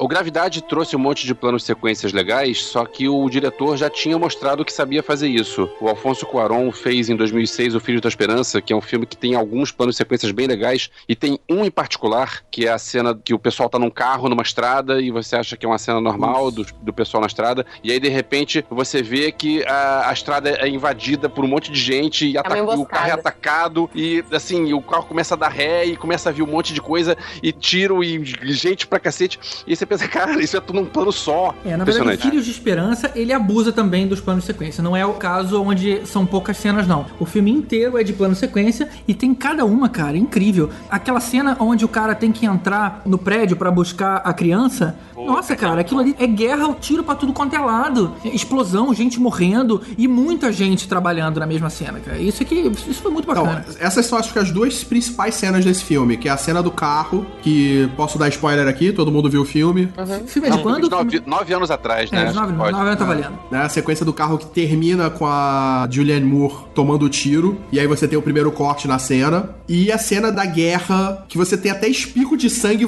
é, jorrando na câmera. Na câmera, isso, bem lembrado. E tem o Michael Caine riponga, né? Nossa, é muito bom. Cara, é que esse filme é muito bom. Não, e o mais engraçado é você ver o Michael Caine com cara de drogado e ainda pensar no nome dele, né? Michael Caine. Na verdade, o Michael Caine é meio uma versão do Lebowski nesse filme. é, exatamente.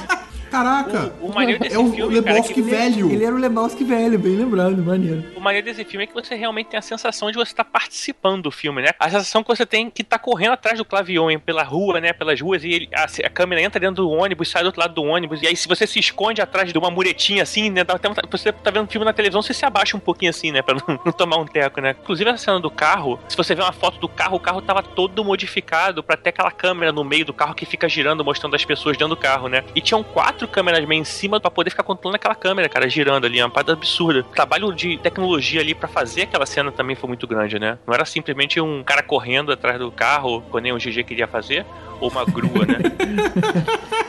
Sabe uma coisa bacana nesse filme? Foi a visão de futuro deles. Porque sempre que a gente mostra futuro, a gente pensa numa coisa mais, sei lá, progresso, né? Só que como a história do filme se passa. Só você, cara pálida. O que, que é? Que pensa em futuro com progresso. É, a maior parte dos filmes mostra isso, né? Evolução de alguma forma. É que, é que a Dilma não tinha sido reeleita ainda. E como esse filme fala, a história do filme, na verdade, é que as pessoas pararam de nascer, de repente todo mundo ficou estéreo, então a última pessoa do mundo tinha um pouco menos de 18 anos, então as pessoas tipo assim, largaram de mão. Tipo assim, eu não vou mais, já que vai todo mundo morrer, foda-se, eu não vou mais inventar mais nada, eu não vou mais criar mais música, não vou fazer mais nada. Então você vê carros velhos, prédios velhos, você vê uma situação de caos muito bacana. Eu pensei numa piada agora, tipo, bem escrota. Que foi? É, tipo, ninguém faz mais música, porque é tudo estéreo. Todo mundo é mono, até esse momento todo mundo é mono, né?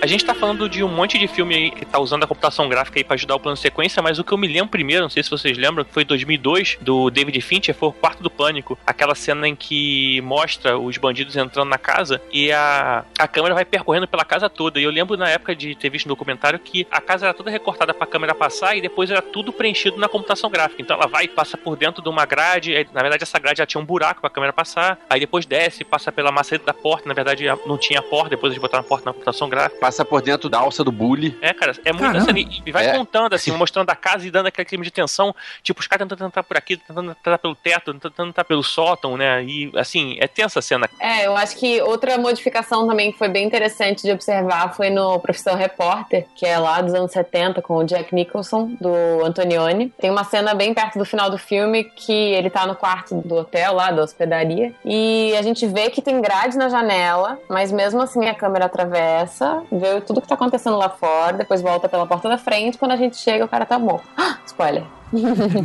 Olha 1970. Mas sabe como é que eles fizeram? Eles abriram a grade, tinha uma- um lugar pra abrir. Ah, tá. Ou então era CGI. Ou- Não, não. Não houve viajantes no tempo nessa produção. Tem um filme agora que o final dele tem uma pequena plano sequência, que é o Taxi Driver. Que aí você falou dessa coisa da sala cortada. Eu lembrei daquela cena do Taxi Driver que a câmera passeia pelo corredor num, num plano zenital, que é um plano de cima pra baixo, percorrendo o corredor. Aí você tem um cara morto, você tem um outro cara, vários caras mortos pelo corredor e vai chegando até chegar no personagem do De Niro ferido, encostado no canto. É, e aí o que eu achei muito foda nessa cena é como eles fizeram, né? Que era, ela é filmado realmente num apartamento, num prédio em Nova York. Eles furaram, quebraram todo o chão do apartamento de cima pra passar a câmera percorrendo o corredor do apartamento de baixo. Ou seja, ficou um trilho Ah. suspenso. Suspenso no apartamento de cima pra percorrer essa, fazer essa cena. Não seria mais fácil reproduzir em estúdio o apartamento por dentro, né? Do que quebrar o... Era a locação. alvenaria? Sim, Era a isso. locação. É, alugado é uma merda, o nego destrói tudo, cara. Era Scorsese, ele não, É. não, gra- não gosta de gravar em estúdio.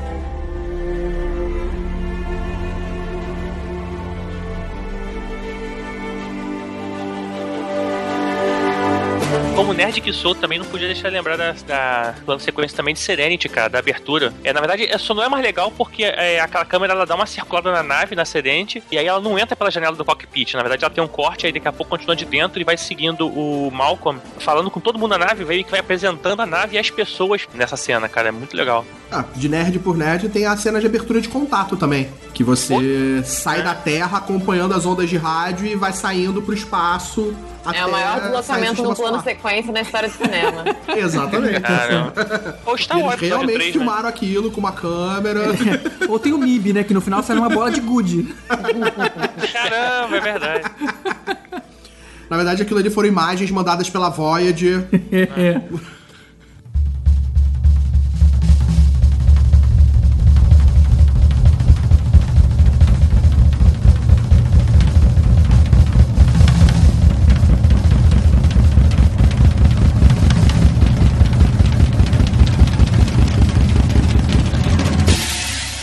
pra terminar, a gente tem o filme mais recente e vencedor do Oscar, Birdman.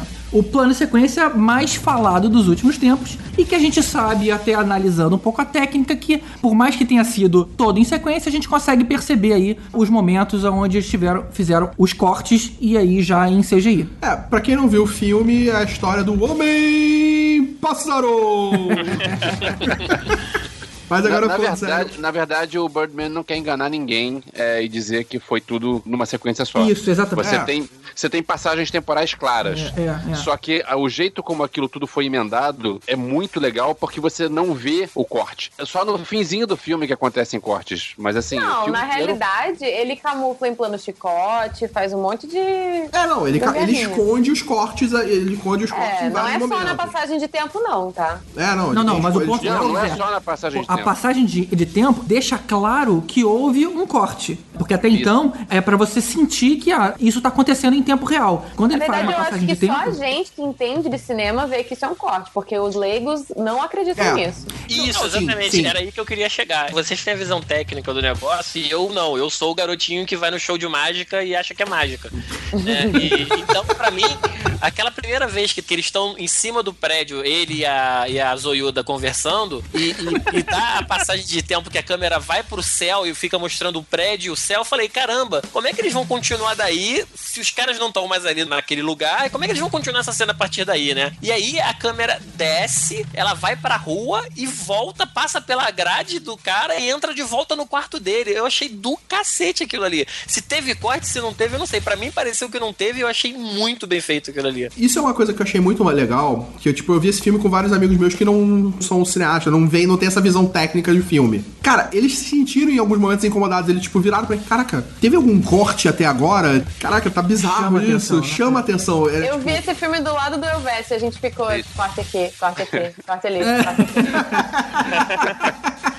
Alguém tá com a Só que, pipoca em você. só que, Lully, olha só, é, é, não, tira, não tira o mérito do cara, né? Não Lógico tira o mérito não. do cara de chegar e, e pensar na a concepção do filme pra ele chegar e, e pensar, tá, eu vou colocar um, um movimento aqui pra poder fazer um corte pra conseguir seguir, porque eu não, não posso seguir um plano sequência só o tempo todo. E o legal disso é que você tem esses cortes, eles estão conectados. Então, tipo, você tem que pensar como aquela cena vai terminar e como a cena que você vai conectar nela vai começar. É um planejamento muito detalhado de cada plano, de cada sequência que ele vai fazer dentro desse filme. É, tudo bem que a gente tem ali corredores escuros, então fica fácil Não, ali de alguns momentos que pontos ele se colocar. pode- É, a hora que eles estão no telhado, que a câmera vai descendo por dentro do... Não, não, tá no camarim do cara, e ele fala, vamos nos preocupar porque o ensaio aberto é amanhã. E aí a câmera sai do camarim e começa a descer as escadas e vai pro palco e já tá no dia do amanhã, já tá no, no ensaio aberto, a gente sabe que em algum momento do escuro houve um corte. Mas o cara que tá sendo puxado pela mão fala, peraí, peraí, como assim? Já tá rolando a parada? E aí que isso vai desconstruindo aos pouquinhos a mente das pessoas. E, e o legal é esse paralelo com o teatro, né? Que o filme é, é um filme do cara querendo fazer uma peça de teatro e, na verdade, o filme Parece é um grande filmado pra ser um grande Muito peça de bom. teatro. Isso é muito legal. Parece que passa mais rápido o filme, né? Assim, você fica mais preso na, o tempo todo, né? Não tem aquela hora que você descansa assim, pisca, né, cara? Aquela sensação que você tem que ficar de olho aberto o tempo todo, senão você vai perder alguma coisa. Eu Vai ser acho isso passado legal, pra trás. É, mas eles ficaram, eles ficaram pelo menos um minuto filmando um corredor vazio, né, cara? Uma hora ali. Eu vi esse filme agora, no sábado, então eu tô com ele bem fresquinho. Tem uma hora que eles ficam quase um minuto, mais de um minuto filmando um corredor vazio, esperando alguém passar. Não, não, Mas não é- teve isso. é- não, cara. Teve, Não, é a cena parte que ele vai pra fim, uma porta. parte no fim. Ele vai pro corredor e espera o cara chegar. Isso, esperando ele. quase um minuto ali sem nada acontecer, um corredor vazio e a gente só ouvindo o ambiente, mas não tinha ninguém passando na, na cena. Mas isso tem em vários filmes. No próprio Taxi Driver você tem esse tipo de cena. De você jogar aquilo pra onde a cena vai acontecer e esperar os atores entrarem na cena. Eu tava vendo uma entrevista do Michael Keaton e ele falando que teve uma hora que ele meio que sentiu pena do câmera, que ele olhava pro cara e o cara tava suando. Que ele, ele sentava, fazia a cena passando assim, né? E aí ia pro corredor, voltava. Então ele, na verdade, tinha um pouco mais de liberdade. O câmera não, o cara suava com a luz em cima do cara, carregando a câmera. Eu acho que, na verdade, ele estaria suando se ele não fosse o ator, porque, tipo, é preocupação da equipe deixar ele bonito e apresentável e dentro da história. Se ninguém tivesse preocupado com o conforto dele por causa da aparência, ele estaria igualzinho ao cameraman. É. E, cara, ser câmera é sofrer. Você tem que pegar a cena. Então, não importa como tu vai fazer isso, tu tem que pegar a cena. Tu vai se ferrar, tu vai ficar em pé 10 horas seguidas com a câmera pesando 20 quilos no teu ombro. E aquela posição que você tá tudo torto em algum lugar e não pode tremer. Ouviu, já- GG? Não reclama. É deitar na areia da praia pra filmar o cara, é assim. Hã? Que, Entrar então, dentro aí, de não, um- calma aí, que filme é esse aí? É, tipo, a gente filmou um clipe na praia três semanas atrás. Tive que deitar na areia pra conseguir pegar a cena dele jogando o boné, correndo. Tipo, Gente, tá aí eu uma coisa. A primeira profissão que vai ser substituída quando as máquinas se rebelarem vai ser o de cameraman. não, eu acho ainda que as máquinas vão ser mais inteligentes. Elas não vão querer sofrer dessa maneira. Eles vão escravizar os humanos para serem os cameramans delas. Pode ser. Não antes da gente ter escravizado eles primeiro. Sempre começa dessa forma. O diretor de fotografia, o Emanuel é, Lubensky, né? Ele ganhou o Oscar pelo do Birdman. Pelo Birdman Sim. e pelo Gravidade. Ano Isso, passado, Gravidade, esse ano. Ele falou que tem uma coisa no filme, eu não sei, eu teria que rever o filme pra reparar que é aquela questão dos corredores, que ele chama de labirinto de corredores do estúdio lá, né, do teatro, ele ia encolhendo com o passar do filme, dando a ideia de insanidade, aquela questão de estresse, as coisas estão se compactando, e o, tinha hora que o teto tava mais baixo. Vocês chegaram a reparar isso? Caraca. Não, eu É, só vi o é, filme uma vez também no cinema, não tem que ver de novo. É, teria que ver uma, o início e o fim pra ver se realmente já é essa diferença. Ele fala que assim, que o- os corredores vão ficando mais curtos com o passar do tempo, né? Ia ficando mais apertados. Engraçado. Estranho, eles iam mudando o cenário pra. pra- Não sei, cara. Talvez Ou, pode tipo, ser lente, né? fazendo a. mudando a lente, fazendo algum efeito de câmera pra dar essa sensação. É, eu achei o filme meio esquisitão, mas uma coisa que eu não sei vocês, mas eu queria ver o filme que não existiu, que era aquele filme do herói Birdman, que tem aquele pássaro robô gigante meio steampunk destruindo. Porra. Eu queria ver esse filme, cara. Filme, eu quero ver a peça. Se fizerem um spin-off disso aí, eu quero ver, cara. Eu quero ver a peça, eu quero ver os três filmes que foram feitos com o Birdman. Que ele dá a entender que seria o Batman, né? Os primeiros Batman. É, sim, essa, não. essa é a brincadeira. O ator, a brincadeira com o Michael Keaton, que fica perfeito ali pra, para ela. I'm Birdman. E o final? O que vocês entenderam do final do filme? Então agora que a gente vai falar do final, o nosso aviso de spoilers.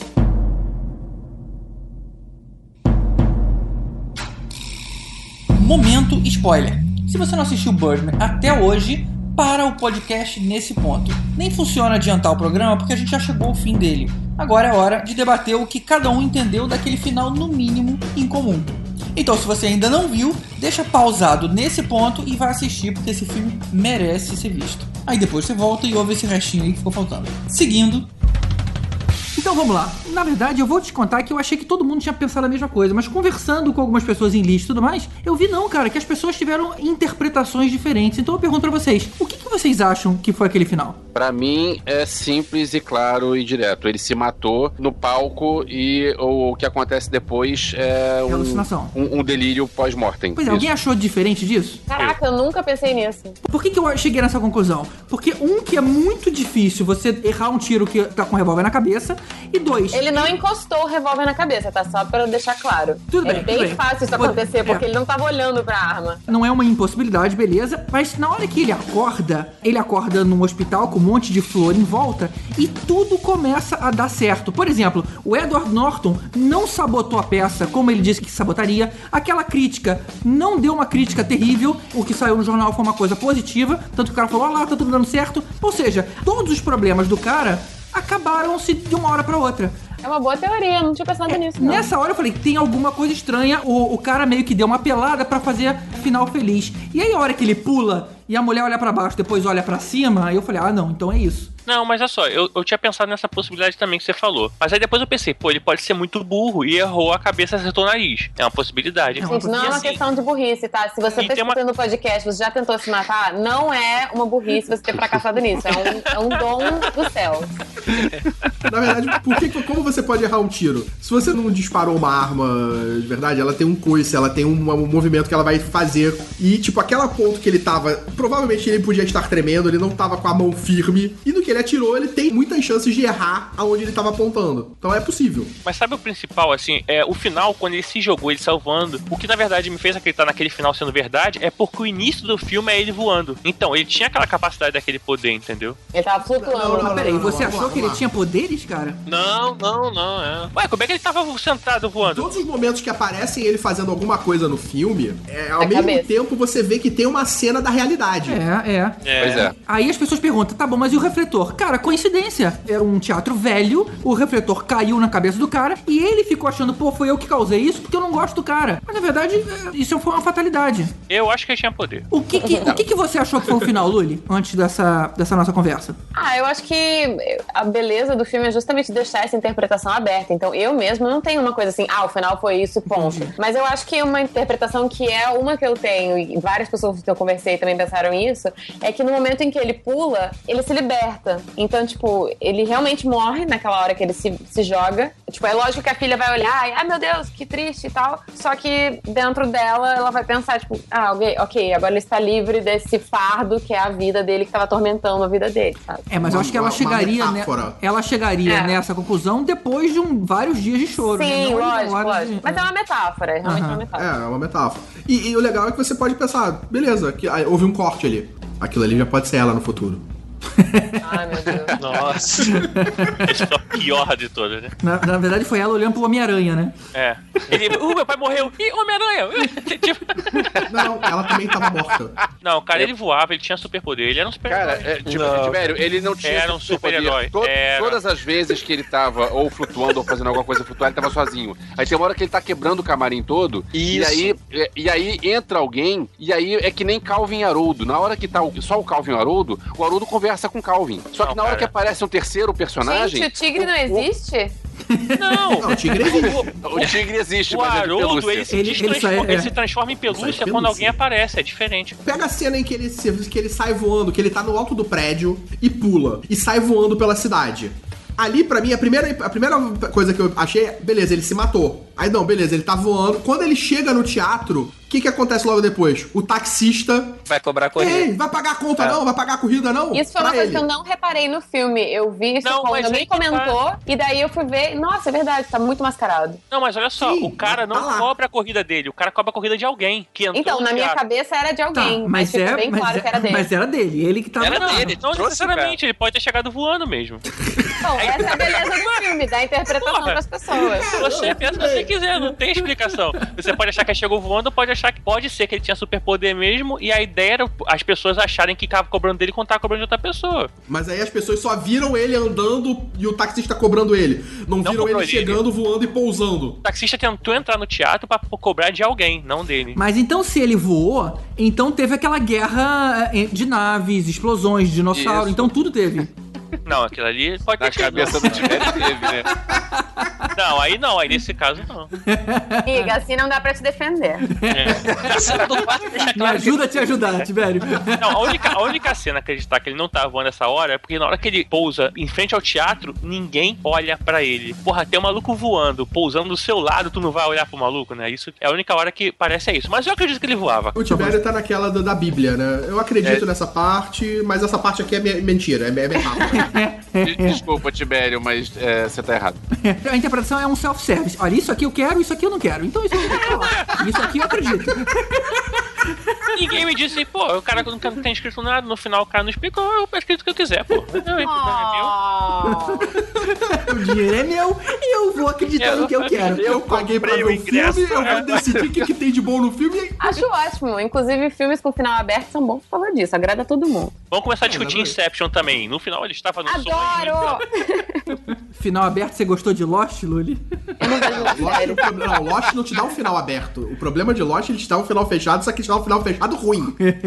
Tem um filme de final aberto que eu vi, foi o último da Titiolina. ah, não! Achei sem classe.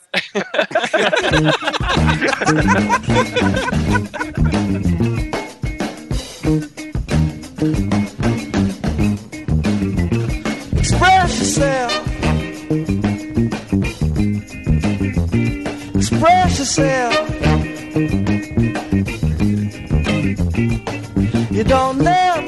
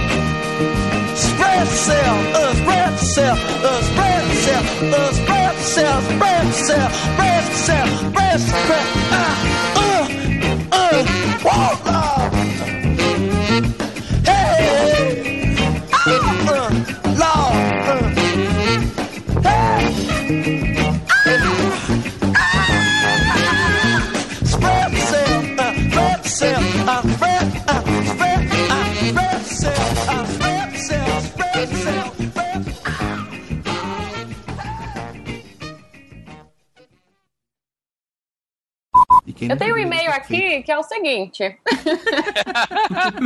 A Lula de mentira ligou reclamando. Como assim, a Lula de verdade? Que Eu porra quero, é essa? eu quero mandar um e-mail sobre o último. Aquele tal de Ovésio falou o filme errado do Robert Rodrigues. Tá, mas agora não é hora de falar de e-mail, cara. É. Mas você falou que era pra falar de e-mail. Sim, mas. mas é que aqui não é plano sequência, cara. Mas era essa ideia. Eu quero ver gravar o podcast num plano sequência só. Isso. É um podcast sequência. Gravar é mole, eu quero ver alguém aguentar ouvir, né? Aí ele falou que tinha em mente um que era do Chaplin, só que era um box que vinha Chaplin e Einstein. Daí eu falei, pô, adoro, manda aí. maneiro, né? É um box que tinha Chaplin E e Einstein. Einstein. É, é. É. Eu fico imaginando qual é o tema do box. Ah, grandes mentes do século XXI? 20? Ou então é sem, é sobra de Natal.